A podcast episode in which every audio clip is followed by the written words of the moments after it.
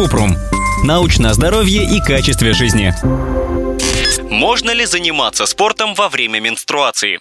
У женщин во время менструации часто нет желания идти на тренировку, но научных доказательств того, что в определенные дни менструального цикла нужно избегать занятий спортом, нет.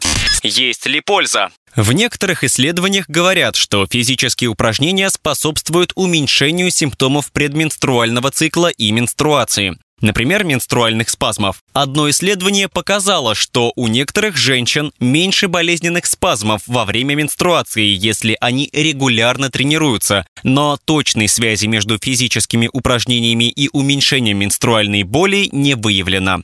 Как планировать нагрузку? Большее значение, чем день менструального цикла, имеют индивидуальные факторы общее состояние здоровья, тип упражнений, питание и степень физической подготовки. Если упражнения слишком интенсивные и продолжительные, это может привести к задержке менструального цикла или полной остановке менструации. Так, нарушения цикла часто встречаются у профессиональных спортсменок и женщин, которые тренируются регулярно. Это может привести к серьезным проблемам со здоровьем, в том числе с беременностью. Поэтому, прежде чем планировать тренировки во время месячных, нужно проконсультироваться с гинекологом, чтобы определить их возможность и интенсивность. Обычно для поддержания здорового образа жизни рекомендуют заниматься не меньше 30 минут ежедневно, 5 дней в неделю. Регулярная физическая активность, например, ходьба, может помочь чувствовать себя лучше во время менструации. При этом она не несет практически никаких рисков.